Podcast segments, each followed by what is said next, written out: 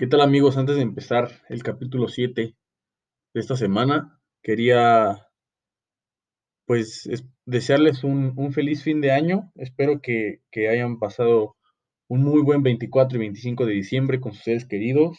Yo sé que es un año complicado, pero les deseo nuevamente para lo que resta del año y lo que resta, bueno, para lo que para cuando empiece un, un año lleno de éxitos de mucha salud y sobre todo de mucha felicidad. Mientras haya salud, lo demás viene solo. Entonces, pásenla muy bien con sus seres queridos, cuídense mucho, intenten no salir de casa. Si lo hacen, pues que sea con las medidas. Ya pronto acabará esto para que volvamos un poco a la normalidad. Les deseo lo mejor, les agradezco por creer en el proyecto. Es el último podcast del año. Y bueno, mucho éxito, les mando un abrazo a todos. Pásenla muy bien, disfrútense, enfiesten rico.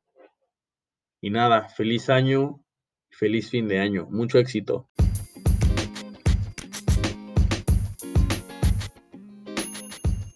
Hey amigos, ¿cómo están? Bienvenidos a otro capítulo más en Desde la Tribuna 23. Es el séptimo capítulo de este podcast, su podcast, y sinceramente el agradecimiento hacia, su gran apoyo, hacia el apoyo que le han dado al proyecto es muy grande de mi parte.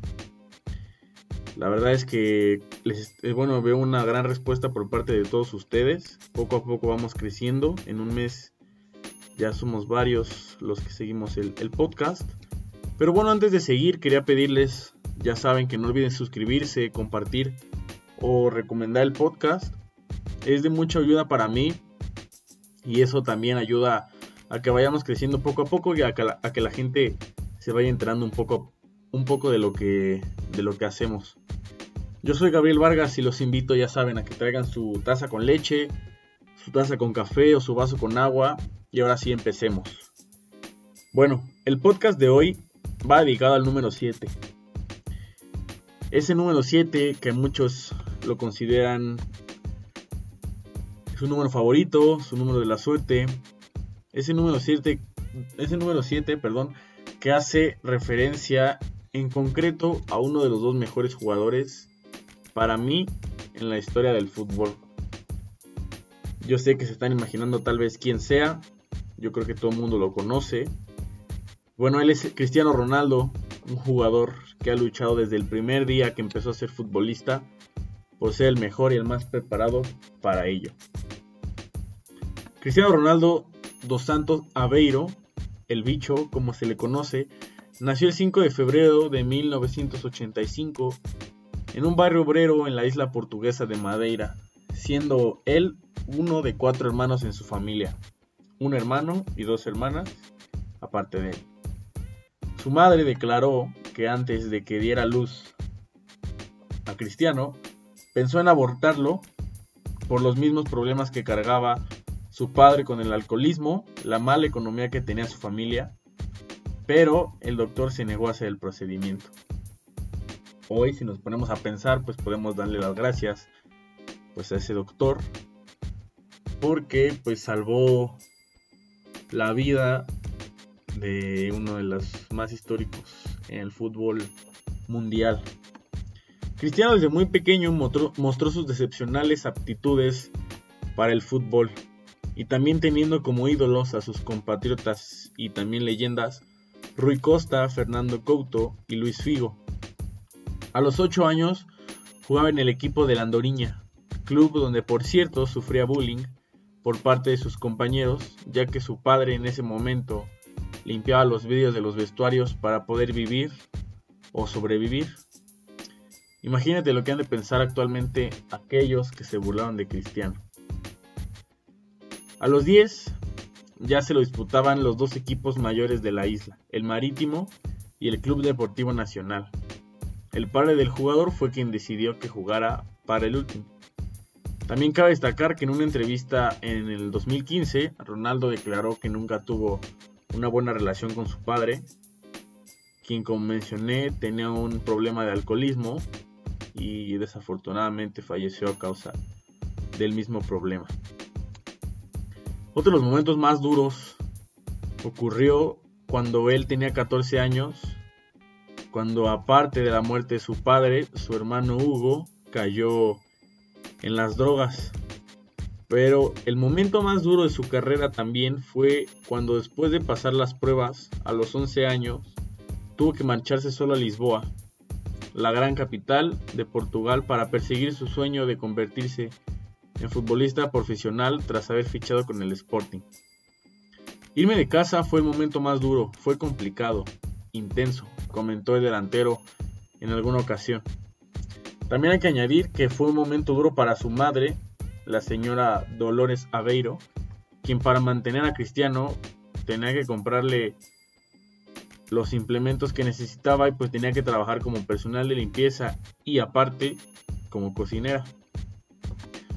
Una vez estando en su nueva etapa con el club de la capital, al portugués se le asignaron psicólogos, tutores personalizados que le orientaban en sus estudios e incluso médicos que observaban su crecimiento físico, lo que contribuyó a su formación como persona y futbolista. Cuando Cristiano tenía 15 años fue diagnosticado con un problema en el corazón que pudo haberle forzado a retirarse de jugar fútbol.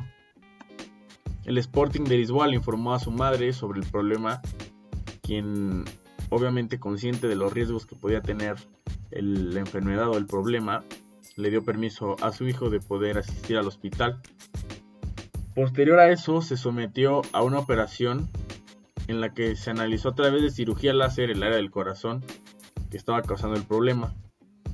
La cirugía se realizó por la mañana y Cristiano fue dado de alta del hospital esa misma tarde y pocos días después volvió a, entrenar. En el Sporting cabe destacar que entrenaba hasta altas horas de la noche en el gimnasio, mucho más que sus compañeros.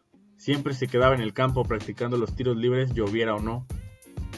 Desde pequeño podíamos darnos cuenta que se veía esa actitud de Lusitano de superarse día tras día.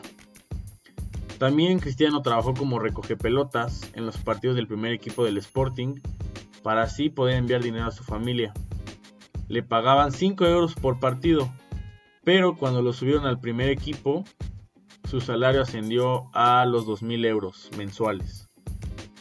También ayudó a su hermano Hugo a rehabilitarse de su dependencia a las drogas.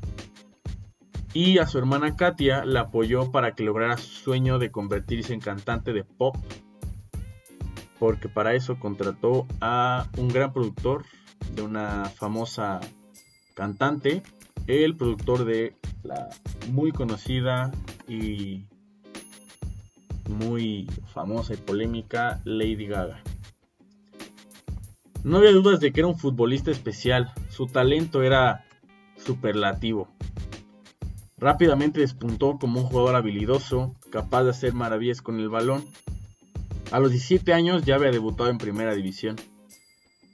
Tras debutar en el año 2001 con la selección portuguesa sub-17, con la que disputó dos partidos del Campeonato Europeo en el 2002, fue ascendido por las distintas categorías hasta que en el año 2003 fue convocado por primera vez a la selección portuguesa sub-21, donde con el conjunto de esa categoría lograron clasificarse para la Eurocopa Sub-21 del 2004, donde derrotaron a Francia en un partido definitivo de playoff.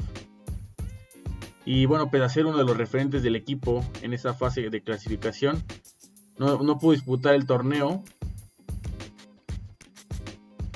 donde en su lugar eh, tuvo que asistir al, al torneo Esperanzas de Toulon en 2003. Después de un gran campeonato,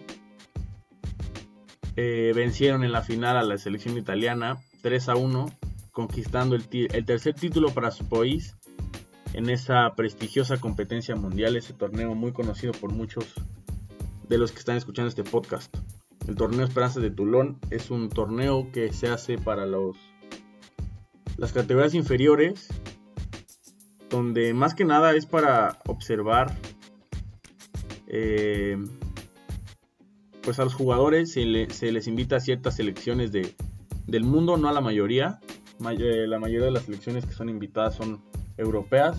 También llegan a invitar, bueno, ha llegado a ir México, han llegado a ir selecciones asiáticas.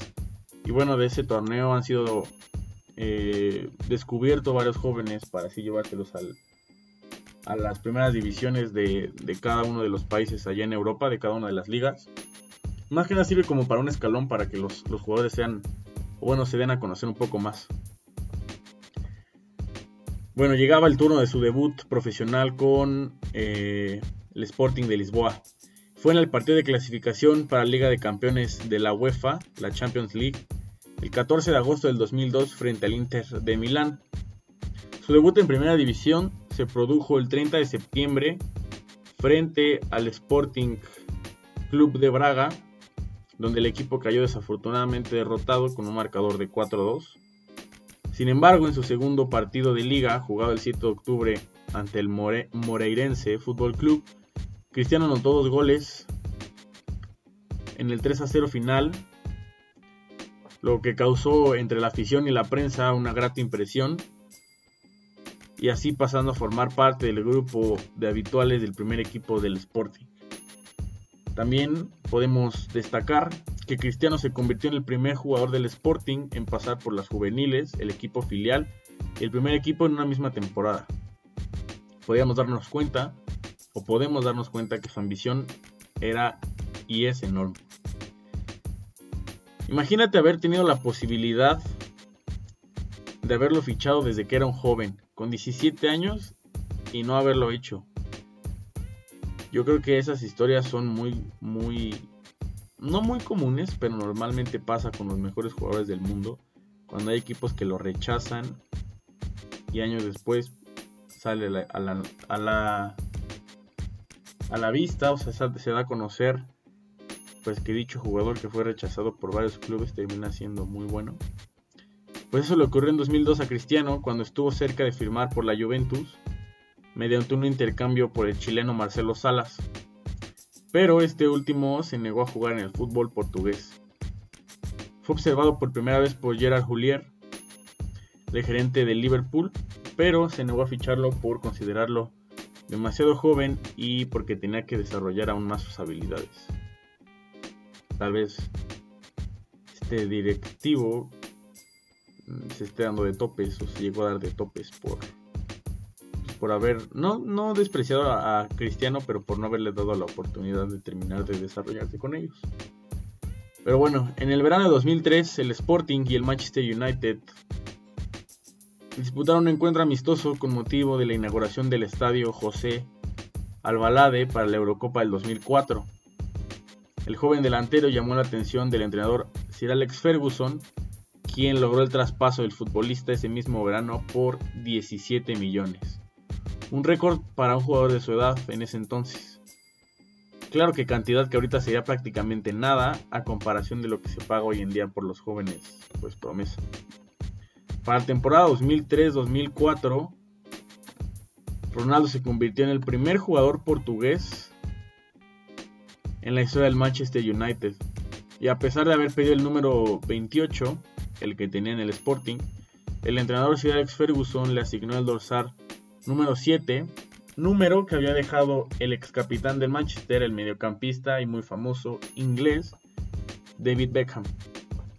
Y el número 7 también había, había sido utilizado por leyendas como. Bueno, leyendas del club como George Best y Eric Cantona. Utilizar el número 7 le sirvió como una motivación extra para Ronaldo. Un elemento clave en su desarrollo en Inglaterra fue su mismo entrenador Sir Alex Ferguson, a quien describió años después como su padre futbolístico y una de las personas más importantes en su carrera sin duda uno de los mejores entrenadores en la historia del Manchester y en la historia del fútbol. Hizo su debut en la Premier League el 16 de agosto del 2003 ante el Bolton cuando ingresó en el minuto 60 y recibió una gran ovación y una gran, una gran crítica por parte del ya mencionado George Best, donde lo describió como el debut más excitante que ha visto en muchos años. Marcó su primer gol eh, justamente de falta directa en la victoria 3-0 sobre el Portsmouth el 1 de noviembre en Old Trafford.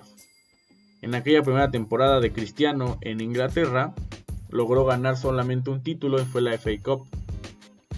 Sus actuaciones le valieron para que en el año 2004 formase parte de la selección portuguesa, la selección mayor, que participó en, en la Eurocopa del 2004. En este torneo disputó seis partidos, anotando su primer gol con la selección absoluta justo en el primer partido en la derrota frente a Grecia, equipo que posteriormente los derrotó en la final. Y hay una imagen de Cristiano donde se le ve muy joven llorando por aquella derrota en la final. Pero el tiempo nos damos cuenta que le tenía guardado una recompensa años después, consecuencia a su enorme trabajo y a su enorme dedicación. En su segundo año creció como futbolista, asentándose como uno de los mejores jóvenes del fútbol mundial. Se, afianzó en la titularidad del equipo y se propuso mejorar su registro goleador. Y bueno, a pesar de que no lo consiguió, terminó la temporada con 9 goles en 50 partidos, pero siendo clave en, prácticamente todos los, partidos donde estuvo jugando.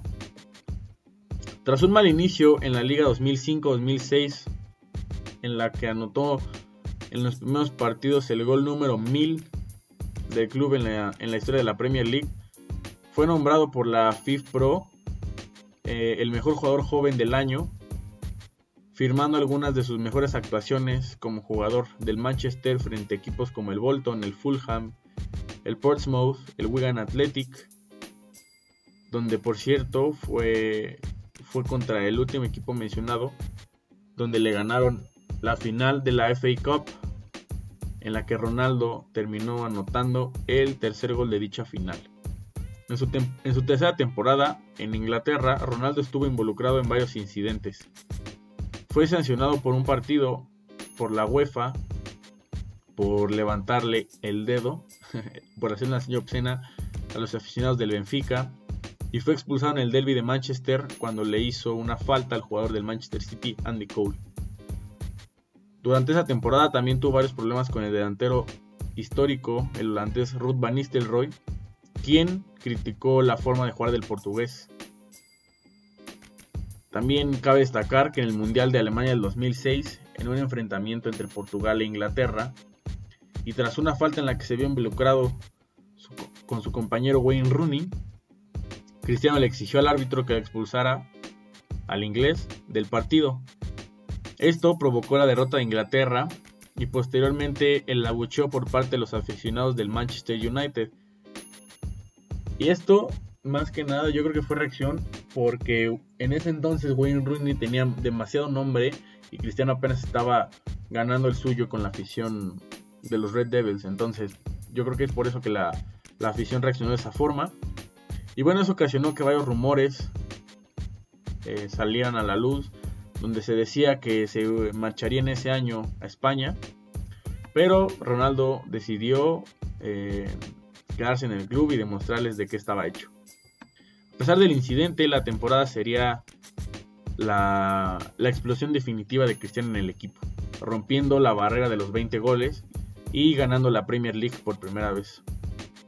Su progresión lo llevó a ser designado en noviembre y diciembre por la Barclays Premier League como el jugador del mes, siendo el, tercero, el tercer jugador en lograrlo y también por el diario portugués fue reconocido como el deportista portugués del año.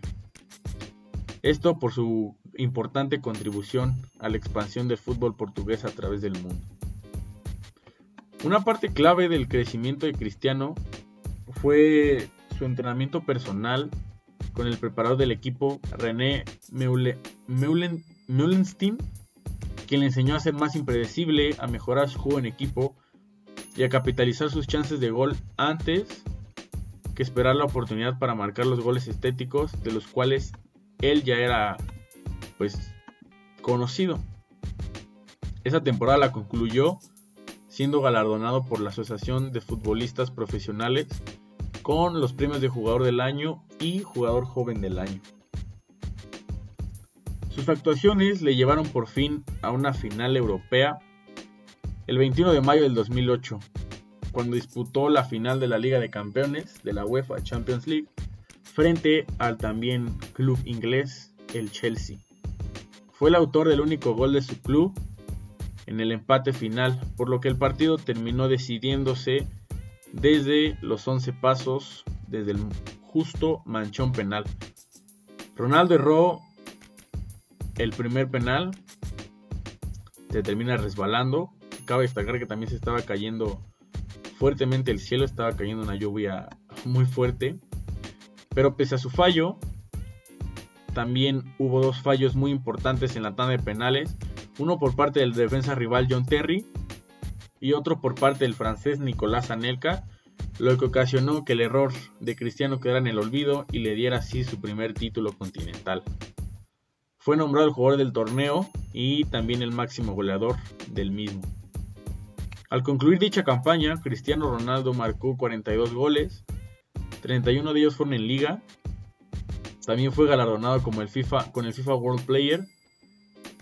En el 11 de oro también estuvo eh, incluido y también ganó el Balón de Oro. Premio que no conseguía un jugador del conjunto de Manchester desde hace desde hacía 40 años en, en aquel año del 2008. También se le concedió la bota de oro por sus 31 tantos en la Premier League. Y su rendimiento no decayó y en el invierno ganó la Copa Mundial de Clubes del 2008, siendo nombrado como el segundo mejor jugador del torneo, solamente por detrás de su compañero justo antes mencionado, Wayne Rooney. Sin duda Cristiano quería todos los récords posibles y en cada partido lo demostraría e iría por ellos. Durante el verano del 2008 se especuló sobre esa posible salida del jugador al Real Madrid, club que siempre mostró pues su mayor interés por el futbolista. Sin embargo, las negociaciones se pospusieron para la temporada siguiente, firmando un precontrato en diciembre del 2008. Esto mientras se recuperaba de una lesión que posiblemente le tendría fuera de los terrenos de juegos hasta el mes de octubre de dicho año. Luego de siete exitosas temporadas en Manchester, Cristiano se convirtió en el principal objetivo del equipo, el Real Madrid. El 6 de junio del 2009, tras meses de negociación, el club inglés aceptó una astronómica oferta de 80 millones, siendo el fichaje más caro en la historia del fútbol para entonces. Fue presentado con el dorsal número 9, esto debido a que el capitán del club, Raúl, ya tenía el dorsal número 7 en esa temporada. CR7 fue presentado por la leyenda madridista Alfredo Di Stéfano por todo lo alto en el Santiago Bernabéu ante 80.000 personas, algo que nunca antes había visto una presentación de un futbolista. Sus debuts oficiales se produjeron en un partido de liga frente al Depor de La Coruña, donde marcó el gol de la victoria, y en un partido de Liga de Campeones frente al Zurich, donde anotó dos goles en la victoria 5-2 del cuadro blanco. En las primeras temporadas con Cristiano Ronaldo en la delantera, el Madrid solo había conquistado, bueno, solo conquistó un título y ese fue el de la liga en 2011-2012 y había fracasado en tres intentos por ganar en aquel entonces la ansiada décima.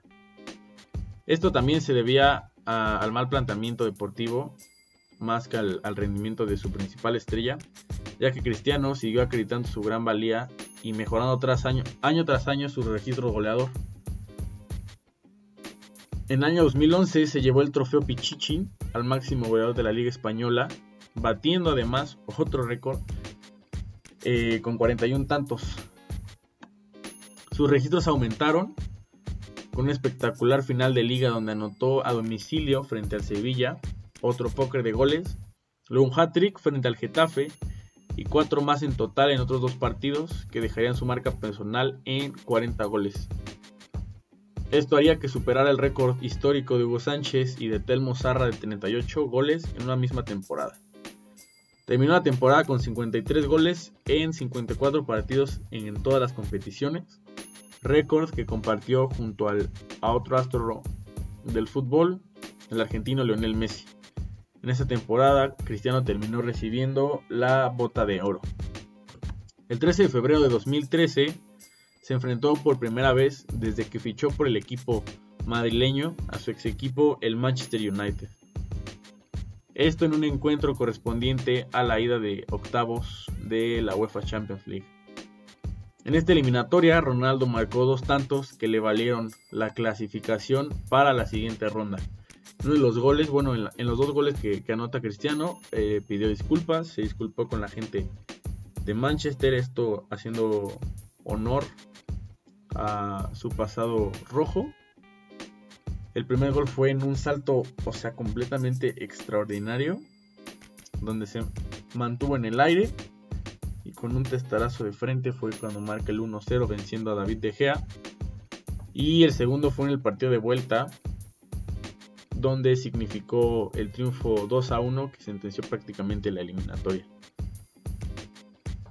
Con ese gol, el número 47 en su registro particular se convirtió en el portugués con más goles en la Copa de Europa, superando a una leyenda y un mítico portugués Eusebio.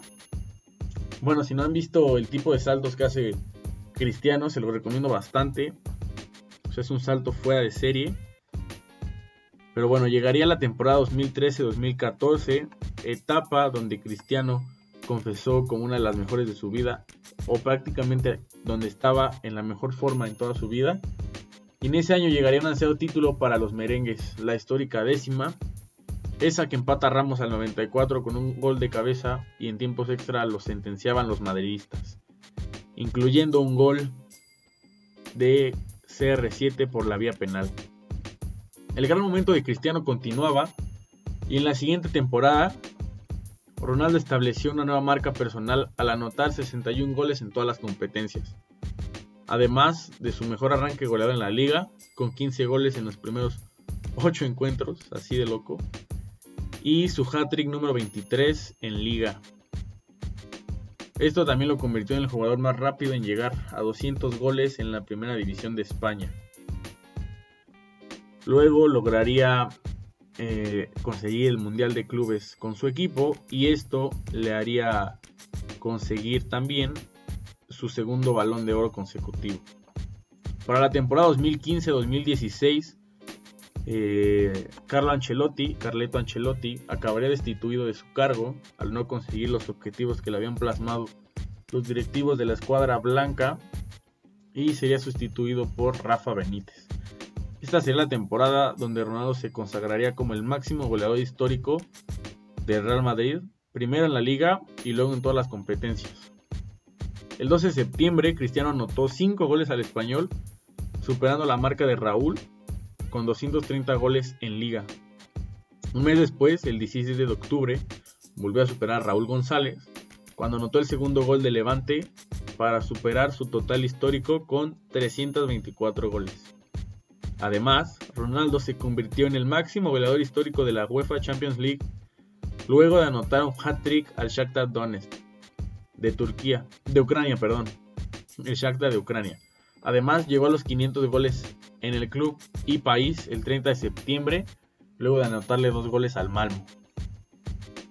A pesar de eso, y de que Cristiano siguiera obteniendo demasiados récords, el Madrid tenía un pésimo inicio de liga.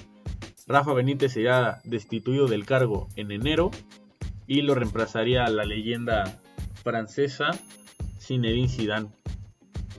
Cristiano después se colocó como el segundo máximo goleador en la historia del campeonato de liga tras superar los 250 goles logrados por Telmo Zarra y en ese mismo año conseguirían el Madrid y él la undécima Champions League y por sexto año consecutivo terminaría con más de 50 goles. En ese histórico 2016 también le ayudaría a conseguir el primer título en la historia de su país al vencer en la final de la Eurocopa a la escuadra de Francia. Aunque desafortunadamente para Cristiano, en dicha final saldría lesionado desde los primeros minutos, aunque eso no sería impedimento para que el bicho no los apoyara desde el banquillo. Posteriormente, para la temporada 2016-2017, por la liga se convirtió en el máximo goleador de la historia del derby madrileño, luego de anotarle un triplete al Athletic, al Atlético de Madrid, su rival de ciudad, con 18 goles. Para inicios del 2017 ganaría su quinto balón de oro y el primer FIFA The Best, un premio antiguo, bueno, un premio que resurgió y anteriormente se daba al jugador mundial de la FIFA. En la Champions 2016-2017, la que para mí ha sido la mejor Champions de Cristiano, alcanzaría uno de, los mejor, uno de sus mejores estados de forma en toda su carrera. En la ida de los cuartos de final, luego de que el Madrid empezara perdiendo, Cristiano anotaría un doblete para poner una ventaja en la serie a favor de su equipo. En la vuelta los alemanes llevarían el partido a tiempo extra, donde Cristiano remataría el partido con un triplete perfecto. Triplete perfecto es anotar un gol con la izquierda, un gol con la derecha y otro con la cabeza. Y además también alcanzaría para lograr los 100 goles en dicha competencia. En los cuartos de final, ah, la, etapa anterior fueron los, los, los cuartos. Esta es la, en la semifinal. Esta vez le tocaba contra Atlético de Madrid, donde Cristiano tendría un partido sobresaliente despachando al equipo del Cholo con otro triplete. Y en la final, ante la Juve, Cristiano abriría el marcador y luego anotaría el tercer gol en el 4 a 1 contundente que le propinarían los madridistas al equipo italiano. Terminaría el torneo con 12 goles, siendo la quinta vez consecutiva que se superaba la decena de goles en la competición europea y se proclamaba también el máximo goleador, primer y único en lograr ambos registros hasta la fecha. Ya para la temporada 2017-2018, Ronaldo empezaría su temporada marcándole un golazo al Barcelona en la final de la Supercopa de España, aunque acabaría ese partido con una expulsión por una supuesta agresión en contra del árbitro. Esa temporada también es muy recordada por parte de los madridistas ya que el 3 de abril Cristiano convirtió los dos primeros goles en la victoria de 3 a 0 ante la Juventus en la instancia de los cuartos de final de la Champions League, siendo el segundo un golazo de chilena, yo creo que de los mejores goles que he visto en la historia de la Champions. Este gol es descrito como, como un gol de PlayStation, porque el defensor Andrea Barzagli con el pie de Ronaldo a dos metros y medio del, suelo, pues el estadio lo ovacionó bastante, incluso jugadores y, y entrenadores.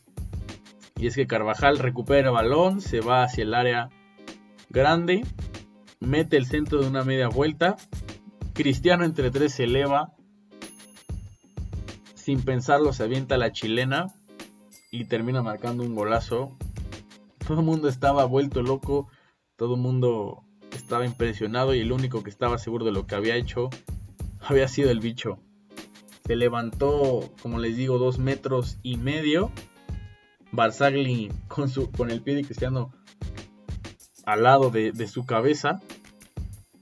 Bufón se quedó parado, todo el estadio se paralizó. Eh, Fernando Palomo y Número Kempes, quien estaba narrando el partido, se volvieron locos. Y bueno, me, me gusta contar este gol porque yo creo que ha sido de los mejores que he visto y porque todo el mundo ovacionó a Cristiano por el pues por la obra de arte que había que había hecho el, el portugués. Bueno, en la final del torneo, el Real Madrid derrotaría a Liverpool 3 a 1, significando esto la quinta Champions para Cristiano y la décimo tercera para el club. En una conferencia de prensa tras ese partido, Cristiano dio a entender que podía haber acabado su etapa en el club luego de, coronarse tricampeón de Europa y finalizó su entrevista dejando su característico grito de celebración. Ese grito. bueno, llegaría a su etapa en la Juventus. El martes 10 de julio del 2018 se haría oficial su traspaso por 105 millones de euros al club italiano. Y Ronaldo debutaría de forma oficial en el primer partido de la primera jornada de la Serie A, en un encuentro de visita ante el Kievo, donde la Juve terminaría ganando 3-2. Aunque Cristiano no, marcó en ese partido, eh, terminó creando varias ocasiones de gol y asociándose perfectamente con sus compañeros.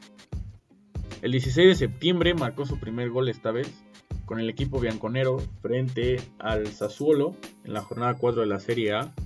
Esto también para darle la victoria a su equipo 2 por 1. Y el 16 de enero del 2019 ganaría su primer título. Sería la Supercopa de Italia contra el Milán. Posteriormente, dos meses después, el 12 de marzo marcaría su primer hat-trick con la Vecchia Signora en la vuelta de los octavos de final frente al Atlético de Madrid, remontando el 2-0 en contra que había ocurrido en la ida. Otro de los grandes partidos que se le aplauden al astro portugués. Ronaldo esa temporada terminó ganando el Scudetto por primera vez y con este trofeo ya lograría ganar tres de las cinco grandes ligas. Bueno, en conclusión, yo creo que Cristiano para mí, para muchos, es un jugador dinámico y veloz que aprovecha bastante bien los espacios ofensivos. Con esa pierna derecha, aunque también sabe manejar bien la zurda, le permite jugar por las dos bandas. Desborda muy bien por los costados constantemente, esto debido a la facilidad que tiene para salir por fuera o por dentro y a sus buenos regates. Ah, también un dato, Cristiano cuando era muy joven, cuando recién estaba en Manchester, se ponía pesas en las piernas y con esas intentaba driblar poco a poco y posterior a, bueno, después de, de haberlo practicado con las pesas en las piernas, se las quitaba y él confiesa que era un muy buen, no truco, sino tip, trabajo, para que sus piernas estuvieran más ligeras y a la hora de driblar pues no, no hubiera o no hubiera problema para, para que sus piernas no, se atoraran. También su buen manejo de balón le permite acelerar jugadas. Esta misma velocidad también le otorga una ventaja considerable para encarar a las defensivas contrarias. Es un jugador muy veloz, y según la FIFA es el cuarto jugador más rápido del mundo, con una velocidad punta de 33.6 km por hora. Su estatura es un 85 y su capacidad física hacen de él un notable saltador, como les mencioné al principio cuando termina saltando. Y no, es el único gol que les conté con del Manchester United que le mete a De Gea, donde brinca como 3 metros, 2-3 metros y Ebra se le queda pegado. No ha sido el único gol donde Cristiano se eleva Aparte se mantiene congelado en el aire y remata eh, con un buen golpeo de cabeza. Han sido, han sido más goles los que Cristiano se ha quedado fijo en el aire. se los recomiendo bastante que los vean, que los busquen. Sin embargo, y a pesar de su gran capacidad para soltar, también aprovecha más su colocación para ganarle la espalda a la defensiva. También Ronaldo se caracterizó al principio de su carrera, esta vez, bueno, los últimos años no tanto, pero por lanzar muy bien los, los lanzamientos directos, los tiros libres. Y es que hay un gol muy bueno que fue nominado al Puskas. Me parece que fue, fue ganador del Puskas, donde contra el Porto, desde una distancia, yo creo que como de tres cuartos de cancha, un poquito más atrás, termina, de un tiro libre, termina metiendo al ángulo. Hace el, el balón hace un efecto abre y termina cerrando y termina clavándose en el ángulo. La verdad es que también es un muy buen gol. Me parece que fue en el año 2006 o 2007, la verdad no recuerdo muy bien. Pero si pueden buscarlo en, internet, en YouTube, se los recomiendo bastante. Y es que hay que ser sinceros, la calidad de Cristiano nadie la niega. Pero más que admirar su calidad, que obviamente la tiene, la gente también le admira esa, esa capacidad de ser un líder, de ser alguien que no se conformó con lo poco o mucho que ya tenía desde el principio y siempre quiso superarse día a día, trabajando más de lo que trabajaba la demás gente, sus demás compañeros y también sabiendo cómo, cómo, cómo ser mejor, cómo ir practicando y cómo escalar y cuánto esforzarse para hacer lo que es hoy cristiano. Yo creo que no hay discusión. Entre él y Messi se pelean el, yo el, el primer lugar para ser el mejor jugador de la historia del fútbol. Para muchos, para muchos será top 3, para muchos top 5, top 10, no lo sé. También es cuestión de gustos, cuestión de admirar el tipo de juego de cada jugador. Pero lo que no, lo que no, no entra en duda es el talento y la capacidad que tiene. Uno no puede negar que Cristiano no puede ser de los mejores de la historia.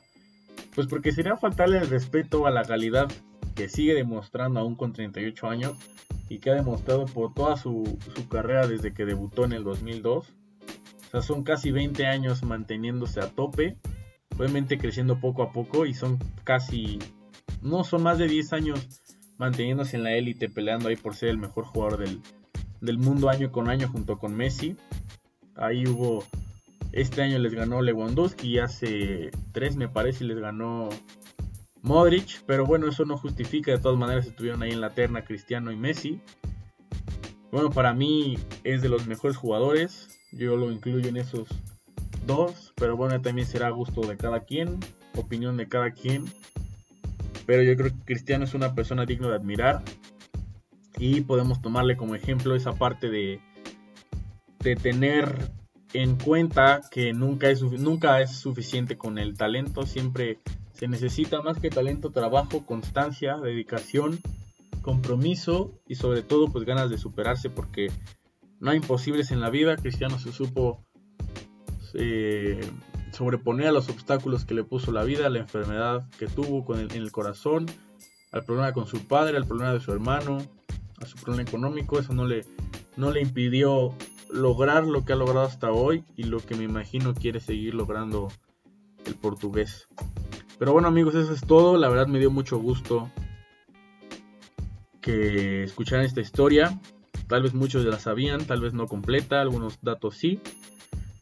Pero bueno, es un ejemplo de, la constancia que uno tiene que tener para, para poder ser, pues si no el mejor de los mejores.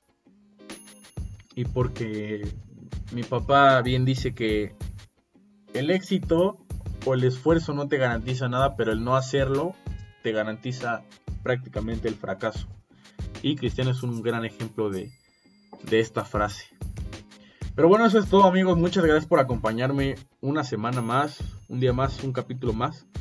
No olviden suscribirse, darle compartir, seguir, descárguenlo, recomiéndenme. También si gustan mandarme sus sugerencias para algún capítulo, las estaré tomando. Ya he recibido varias. Entonces mis redes sociales son arroba vve En Instagram y en Twitter es gabo9702.